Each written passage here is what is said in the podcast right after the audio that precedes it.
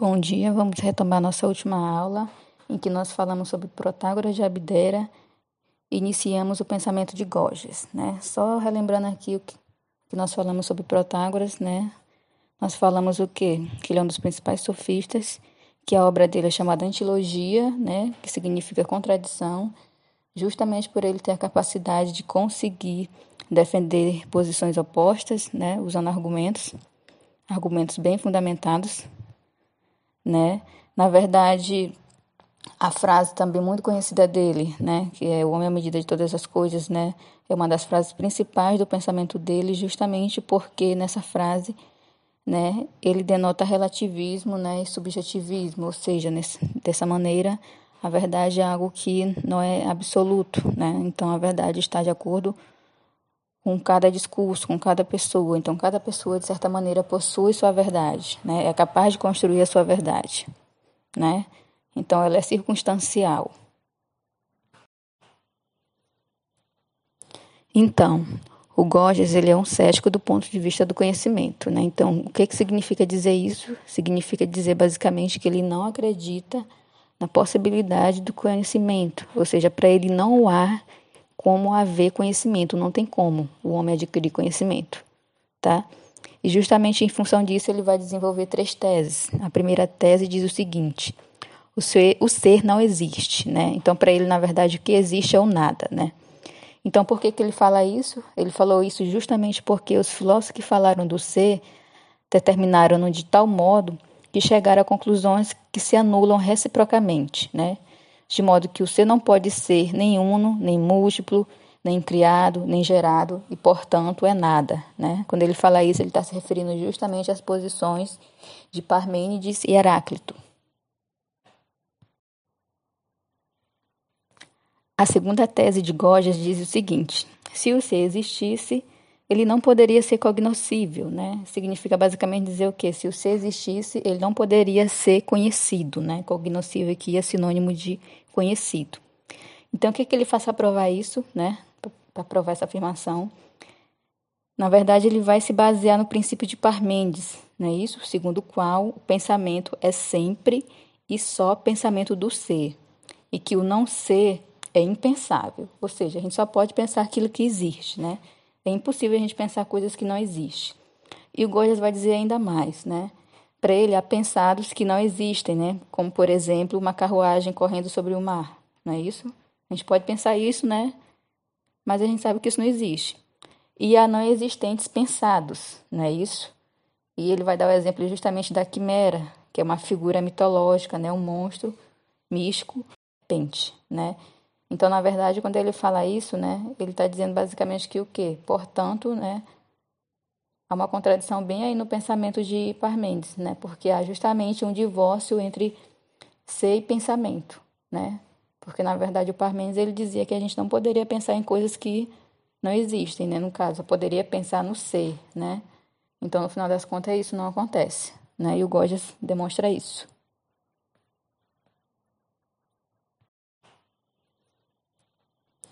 Então, o Gorgias ele é um cético do ponto de vista do conhecimento, né? Então, o que, que significa dizer isso? Significa dizer basicamente que ele não acredita na possibilidade do conhecimento, ou seja, para ele não há como haver conhecimento, não tem como o homem adquirir conhecimento, tá? E justamente em função disso ele vai desenvolver três teses. A primeira tese diz o seguinte: o ser, o ser não existe, né? Então, para ele, na verdade, o que existe é o nada, né? Então, por que, que ele fala isso? Ele falou isso justamente porque os filósofos que falaram do ser determinaram-no de tal modo que chegaram a conclusões que se anulam reciprocamente, né? De modo que o ser não pode ser nem uno, nem múltiplo, nem criado, nem gerado, e portanto é nada. Né? Quando ele fala isso, ele está se referindo justamente às posições de Parmênides e Heráclito.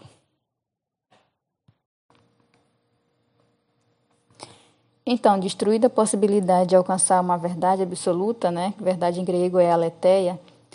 Então, só restou para o Gorgias o caminho da opinião, né? Você já sabe que a opinião em grego é doxa, né? Eita, de acho. Considerando a mais pérfida, a mais pérfida das coisas, né? Ele procura então um terceiro caminho, que é o da razão, que no caso aí se limita a iluminar circunstâncias e situações da vida. dos homens e das cidades. E essa não é uma ciência que permite definições ou regras absolutas, nem a vaga opinião individual. É, na verdade, uma análise da situação, né? uma descrição que se deve ou não fa fazer.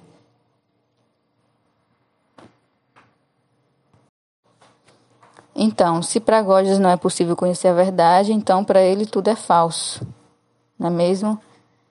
Então, no final das contas, para ele a retórica ela tem ela é portadora do poder de persuasão, crença e sugestão, né? A retórica é exatamente a arte de desfrutar a fundo esse aspecto da palavra, podendo ser definida como a arte de persuadir, como eu já falei, né, escrevi aí ao longo do grupo para vocês, ainda há pouco. Bom dia, dando continuidade ao nosso conteúdo acerca do conhecimento. Hoje nós vamos estudar o método socrático, né? Mas antes de estudar o método socrático, vocês precisam conhecer um pouco, né, Sócrates, tá bom? Para depois a gente adentrar. Então, Sócrates nasceu em Atenas em 1470, né, mais ou menos por volta desse ano, 1470, 1469, e morreu em 399, tá? Tudo isso antes de Cristo, tá bom? São datas aproximadas, tá? Então, na verdade, ele morreu justamente por conta de uma condenação por impiedade, tá? Essa condenação por impiedade se dá justamente pelo fato de ele ter sido acusado de não crer nos deuses da cidade e de corromper os jovens, tá? Mas no final das contas, essa foi só uma desculpa para poder condená-lo e posteriormente matá-lo por um veneno chamado cicuta, tá bom? justamente porque ele acabou enfurecendo alguns nobres da cidade, pessoas ricas, tá? E acabaram, acabou acontecendo isso. Então, ele era filho de um escultor e de uma parteira, tá? Que mais na frente isso também vai influenciar o pensamento dele. Ele não fundou nenhuma escola, né, como os outros filósofos. Ele realizava os seus ensinamentos em locais públicos, né, nos ginásios, nas praças, tá?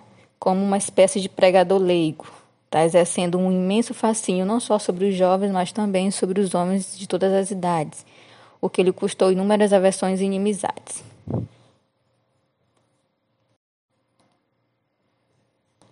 Então, Sócrates também não deixou nada escrito. Tudo que nós sabemos dele é devido às suas duas fontes principais, que é o Platão e o Xenofonte, tá bom? É, e, o Platão, inclusive, foi discípulo de Sócrates, né? E o Sócrates influenciou muito na vida dele, tá bom? Basicamente, todas as obras de, de Platão são diálogos em que o Sócrates aparece, tá? Com questionamentos tais como o que é justiça, o que é piedade, o que é coragem, né? Então a gente percebe bem que nesses, nessas argumentações dele, na verdade, está querendo saber sempre a essência de algo, tá bom? Então, no período passado nós estudamos os pré-socráticos, né? Então, como a própria palavra já diz, né, a gente percebe bem aí que o Sócrates ele foi um marco divisional na filosofia, tá bom? Então, só relembrando aqui qual era, no final das contas, conhecer, saber, né? Então, no, final das contas, eles queriam saber, basicamente, né, a arqué de tudo, né? O que que dava origem a todas as coisas, não é isso? Qual era o princípio, né? Então, a gente teve resposta de que no final das contas, a gente percebe que essas respostas se contradiziam, né? Isso, então, para alguns diziam que o ser era uno, o ser era múltiplo, nada se move, tudo se move. Então, nós temos o que? Várias perspectivas que se contradizem, não é isso? Né? E, basicamente, o que vai ser a problemática do Sócrates é justamente a questão do homem, tá? O homem em si, tá? Da mesma maneira que os sofistas. Lembra da frase de Protágoras, o homem é a medida de todas as coisas? Não é isso? Colocar o homem como centro, como homem mensura. Não é isso? O Sócrates vai mais além disso, né? Ele vai em busca da essência do homem, tá bom? Então, só recapitulando aqui, enquanto os naturalistas, né, os, os filósofos pré-socráticos, procuravam responder né, a questões tais como o que é a natureza, a realidade última das coisas, né, qual a origem de todas as coisas, o Sócrates ele vai procurar responder a questão que é a natureza, a realidade última do homem, né? Então, é basicamente dizer que qual seria a essência do homem. É isso que é o questionamento do Sócrates.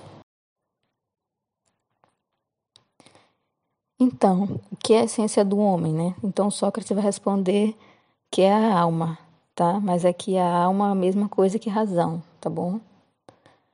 Então, para ele, a razão, o alma, que é a mesma coisa, no caso, seria a sede da nossa atividade pensante e eticamente operante, tá bom?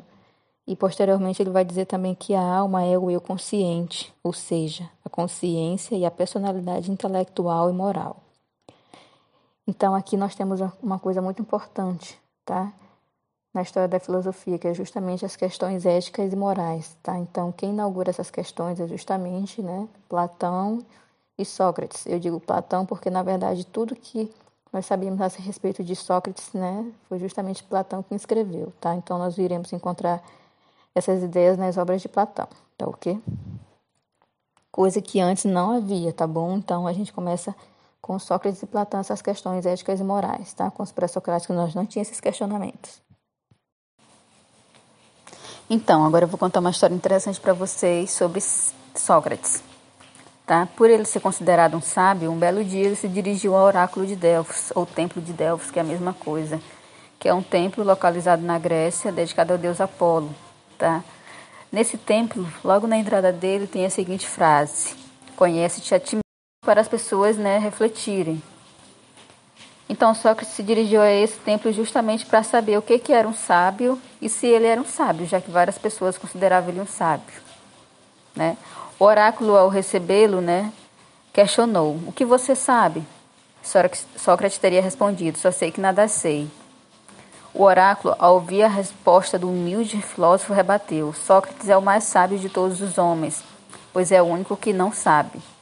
Né? Então, na verdade, né, qual é o objetivo principal dessa frase? Né? A questão do autoconhecimento, né? o conhece-te a ti mesmo. No final das contas, a frase no original né, completa diz mais ou menos o seguinte: cadê meu Deus?